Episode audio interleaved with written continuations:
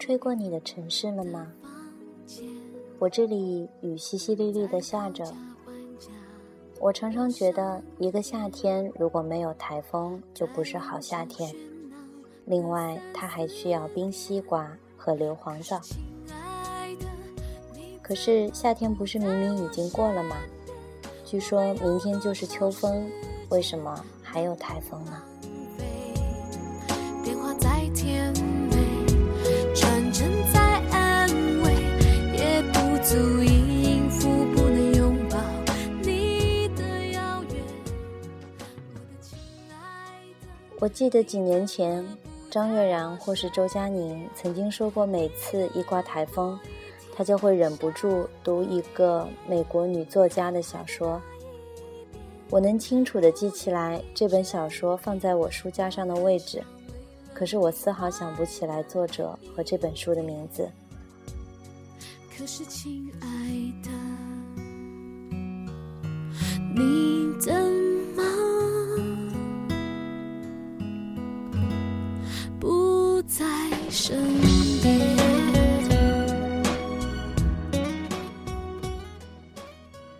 就台风本身，好像也有过许多名字。这场台风叫凤凰。我记得大学时候有一场台风叫鲶鱼，其他的名字好像都记不清了。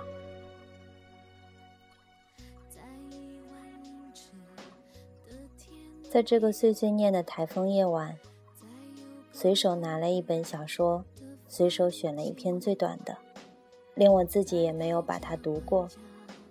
如果你听到一半睡着也没有关系，这题目叫《愿望河》，希望它的结局不会太糟糕。如果他的结局真的很糟糕，就请你在糟糕之前入睡吧。时间能浪费，电话在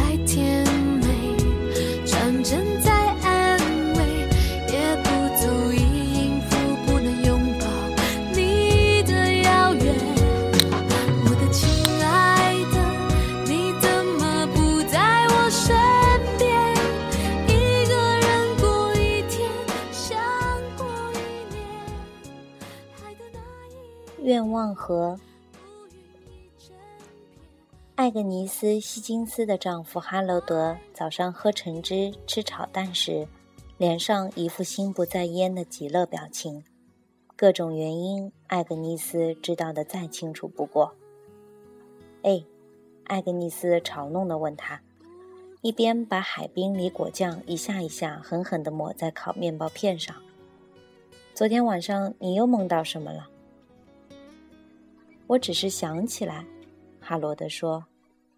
他仍然以一种极乐的恍惚神情发着呆，目光直直地穿过他妻子那非常迷人的有形实体。我正在跟威廉布莱克一起讨论手稿。可是，艾格尼斯反驳道，他勉强没让自己的不快表露出来。你怎么知道是威廉布莱克？哈罗德似乎吃了一惊，怎么了？当然是根据他的画像。对此，艾格尼斯又能说什么呢？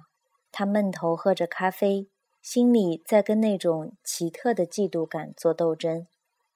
他们的新婚之夜仅仅是在三个月之前，当时他发现哈罗德所做的梦，嫉妒从此就像某种暗色的恶性肿瘤一样一直在发展。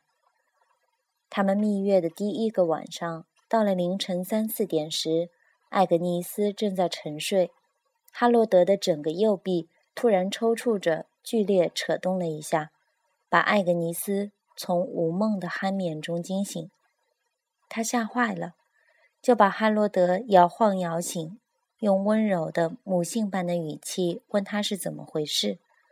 他以为他可能是在噩梦中苦苦搏斗，但哈罗德没有。我正要开始演奏《皇帝协奏曲》呢，他困倦地解释道。你弄醒我的时候，我肯定是在抬胳膊准备演奏第一个和弦。他们婚后生活的初期，哈罗德所做的栩栩如生的梦让艾格尼斯觉得好笑。每天早晨，他都会问哈罗德夜里梦到什么，他就会细致入微地讲给他听，好像在描述某件实际发生过的重要事情。我在国会图书馆被介绍给一群美国诗人，他会津津乐道地说：“威廉·卡洛斯·威廉斯穿着一件很大的粗呢大衣，还有那位写南塔基特岛的，还有长得像是印第安人的罗宾逊·杰夫斯，他在选集上的照片就是那个样子。后来，罗伯特·弗罗斯开了一辆双排小汽车来了，还说了几句诙谐的话。”让我笑了起来，或者是我看到一片美丽的沙漠，只有红色和粉色两种颜色，每粒沙子都像是闪闪发光的红宝石或者蓝宝石。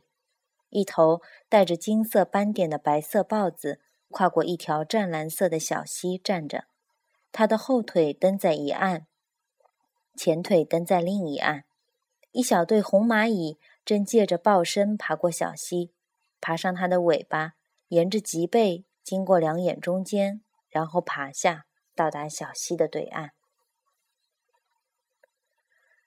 哈罗德的梦只能称为一丝不苟的艺术品。不可否认的是，对于一个文学知识深厚的注册会计师而言，哈罗德拥有一种多姿多彩的超强想象力。哈罗德全盘接受自己所做的梦，似乎。这些梦是他醒时经历的一部分。渐渐的，这种独特的习惯让艾格尼斯恼火起来。他感觉自己被冷落了。哈罗德的生活中似乎有三分之一时间是在名流和神话传说的动物中度过，是在一个令人振奋的世界中。艾格尼斯发现自己永远被逐于那个世界之外，仅仅耳闻而已。一个又一个星期过去，艾格尼斯开始担忧起来。虽然他不愿意在哈罗德面前提他自己的梦，但是做到时，他的梦让他惊骇。阴暗或是刺眼的景象，占据其中的是不可辨别的不祥人影。那些噩梦的细节，他永远都记不住，甚至在他挣扎着醒来时，梦境就已经模糊。只留下梦中处于那种令人窒息的暴风雨将至的氛围的强烈感受。那种氛围具有压迫性，在随后整整一天仍然萦绕在他心头。艾格尼斯倾向于哈罗德提起这些断断续续的恐怖景象，担心会过于真实的反映出他自己的想象力。他的梦不仅很少，而且间隔长。跟哈罗德那种壮丽无比的梦相比，听起来太乏味、太单调。比如，他怎么能就这么简简简单单的告诉他我正在往下掉，或是有什么东西在追我，可是我跑不动？艾格尼斯的心头涌起一阵极度妒忌的感觉。他意识到自己的梦生活能让最敬业的心理分享家打哈欠。艾格尼斯留恋的沉思着，他曾经相信世界上有仙女时的想象力丰富的童年岁月哪儿去了呢？至少当时他每次睡觉都会做梦，而且那些梦既不单调也不险恶。已经七年了，他留恋地回想起上次他梦到愿望河之地一事，那是在云端，愿望河长在树上，样子很像咖啡膜。你摘下一个盒子，把手柄转动九圈，一边对河侧一个小洞轻声许愿，愿望就会实现。还有一次，他梦到住所那条街尽头的邮箱里找到了三根神奇草叶，像圣诞节时用的闪闪发光的袋子一样熠熠闪光，一根红，一根蓝，一根银色。还有一个梦，他和弟弟 Michael 穿着冬装，站在多迪纳尔逊家贴白色护墙板的房子前。枫树多节的根系在褐色的坚实土地上蜿蜒穿插。他戴着有红白条纹的羊毛手套。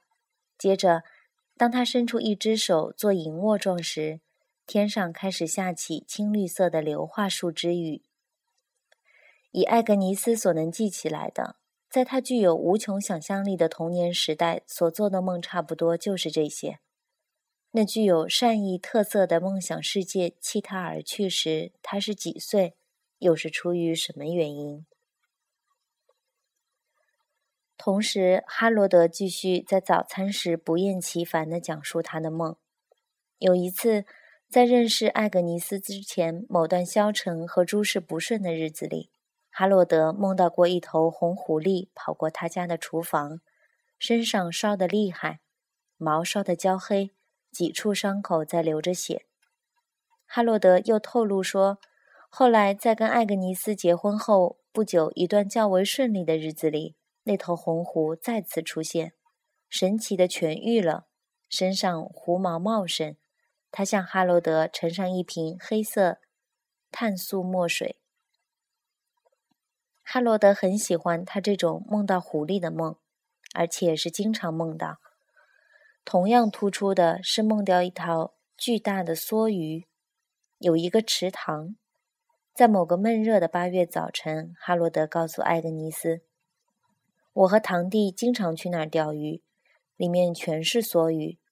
昨天夜里我就在那儿钓鱼，钓到了你能想象到的最大个的梭鱼，肯定是其他所有梭鱼的老老老祖宗。我拉呀拉呀拉呀，可是……”他的身子越出来越多，一直没能拉出水面。有一次，艾格尼斯回应道，一边闷闷不乐地把糖搅拌进纯咖啡。小时候，我有一次梦到超人，梦里的色彩很鲜艳。他穿着蓝色衣服，身披红色斗篷，一头黑发，英俊的像个王子。我跟他一起在天上飞。我能感觉到风在呼啸，眼泪一个劲的往外涌。我们飞过阿拉巴马州，我认得出来，是因为那地方就像一张地图，在绿色的巨大的山岭上有手写体“阿拉巴马”几个字。哈罗德显然被触动了，他又问艾格尼斯：“那你昨天夜里梦到什么？”哈罗德的语气几乎是悔悟的。老实说，他过于专注自己的梦生活，真的从未想过扮演听众的角色，了解一下他妻子的梦。他以新的兴趣看看她漂亮而又苦恼的面容。自从他们结婚后开头那几天以来，这可能是哈罗德头一次专门打量艾格尼斯。从早餐台这边望去，它迷人极了。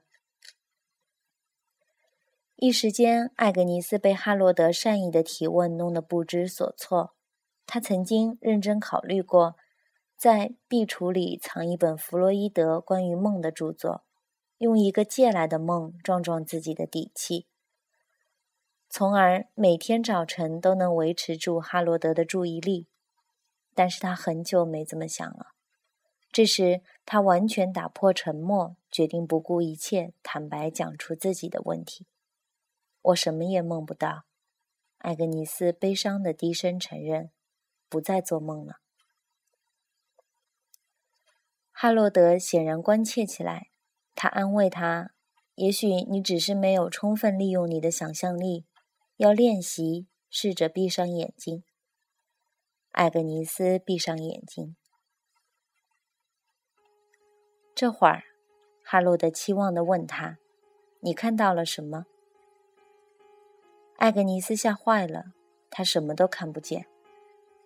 没有，他声音颤抖着说：“除了一片模糊，别的什么都看不到。”好吧，哈罗德简练的说：“态度像一位正在治疗某种慢性病的医生。这种病虽然让人着急，但不一定致命。想象一个高酒杯，哪种高酒杯？艾格尼斯恳求道。“随便。”哈罗德说，“你形容给我听。”艾格尼斯仍然闭着眼，急切地在脑海深处搜寻。他极其吃力地想象出一个模糊、微微闪烁的银杯。漂浮在他脑海深处的某个模糊地带，忽隐忽现，似乎随时有可能像蜡烛一样灭掉。银的，他说，几乎是在顶状，还有两个柄。好吧，现在想象出一幅刻在上面的画面。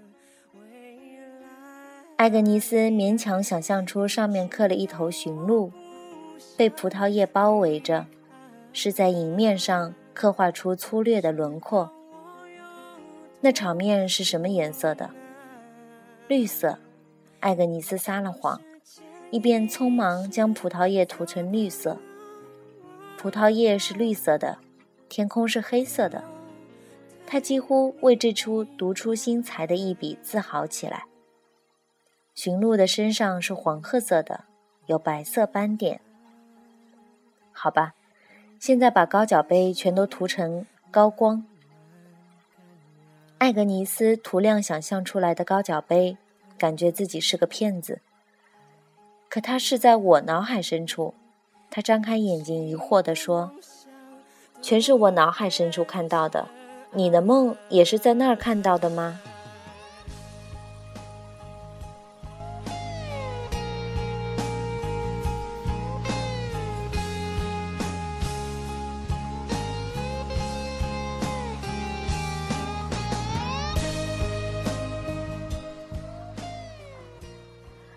哦，不是，哈罗德说，他被弄糊涂了。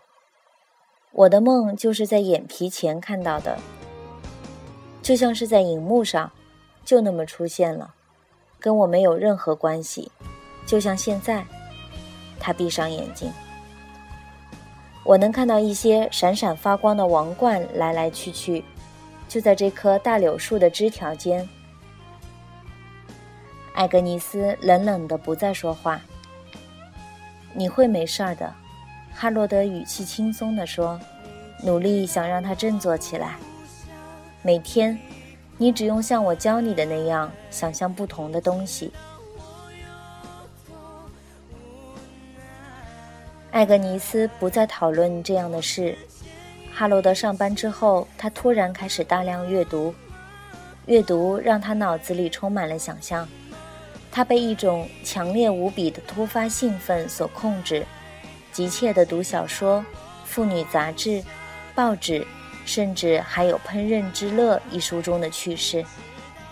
他阅读旅游小册子、家用设备宣传单、商品目录、肥皂盒上的说明、唱片封套后面的简介，任何东西，只要能让他不用面对自己头脑中日渐扩大的空洞。哈罗德让他如此通空地意识到空洞的存在，但是他一边从手上的印刷品抬起眼，一个保护性的世界就似乎破灭了。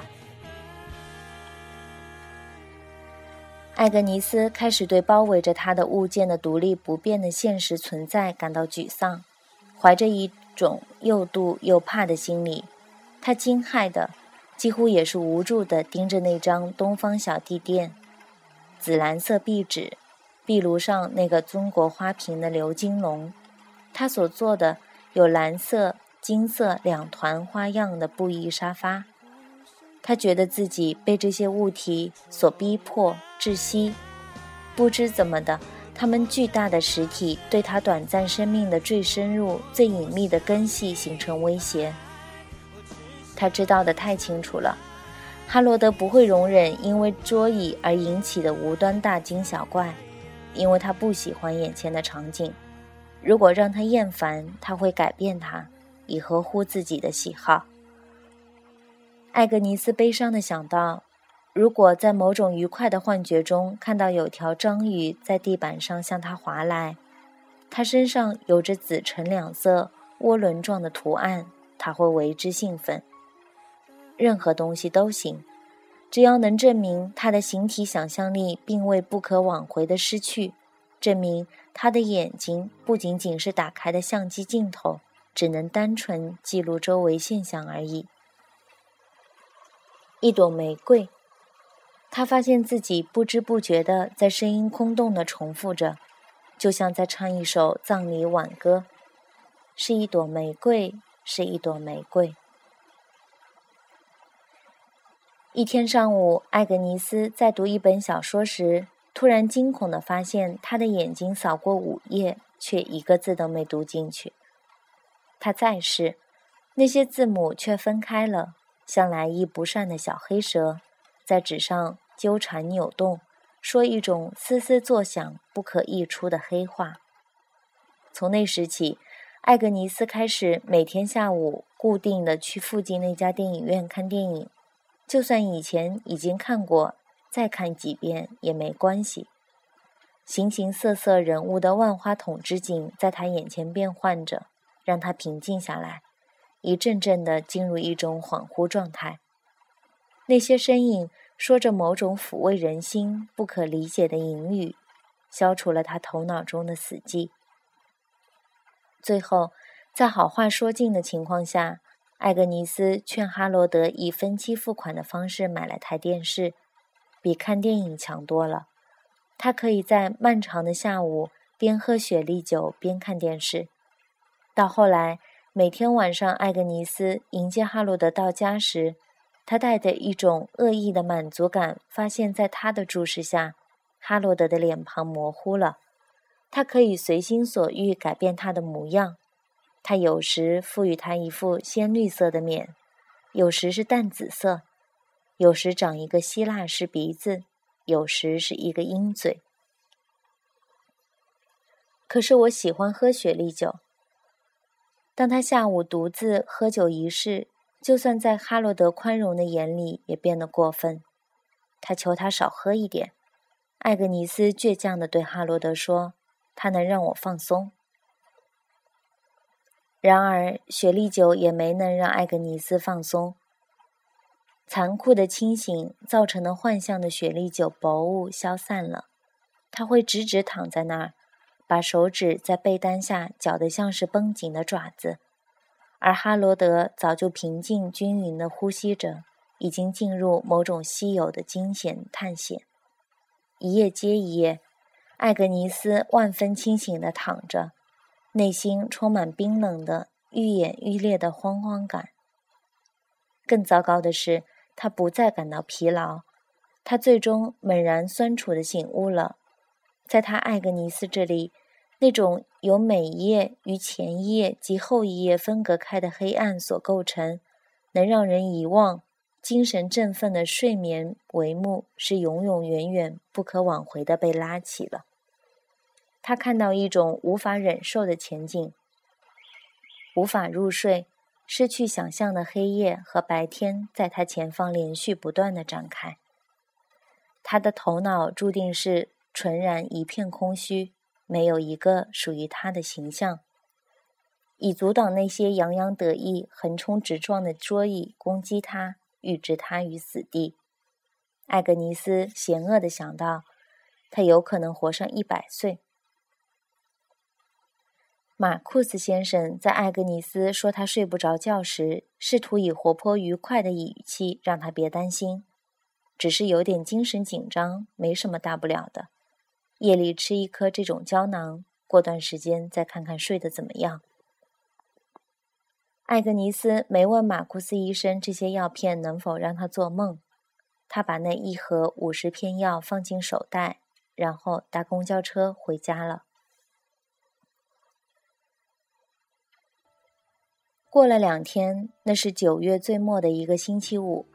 哈罗德下班回家后，在回家的一小时车程中，他一直合着眼假装睡觉，而实际上他在乘坐一艘有樱桃色船帆的独龟船，航行于一条光辉灿烂的河流上，在全都是以各种颜色玻璃制造的摩尔式塔楼的阴影下，白象赫然以其巨大的身躯在清澈的水面上漫步。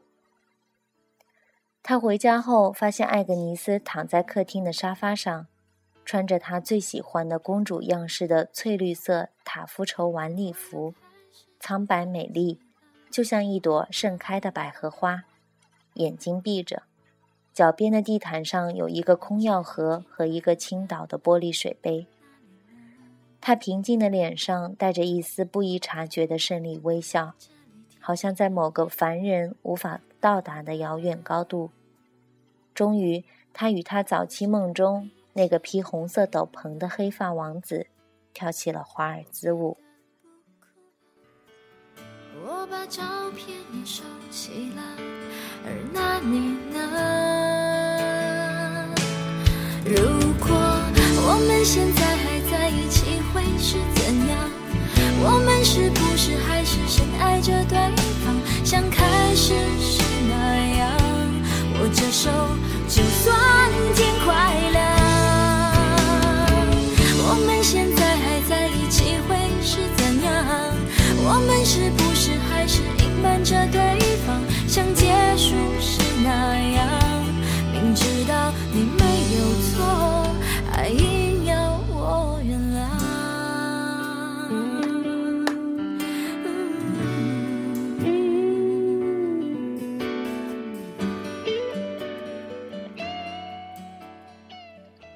好吧，这的确是个糟糕的故事。希望现在你已经睡着了。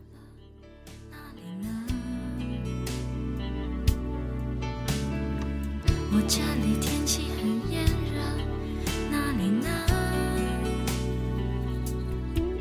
我这里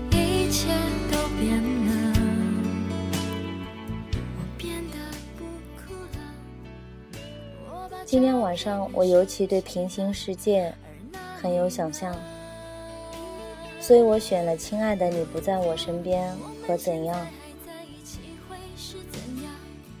也许梦境也是平行世界的一种，在我们睁开眼睛醒来的一刻，我们就穿越回来了。如果你现在还没睡着，也许雨声已经越来越大，当然未必你那头和我这边一样。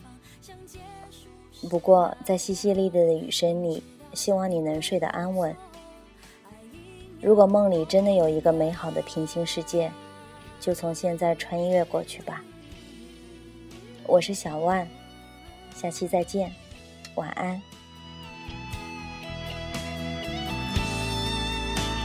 如果我们现在还在一起，会是怎样我们是不是还是深爱着对方像开始时那样握着手就算天快亮。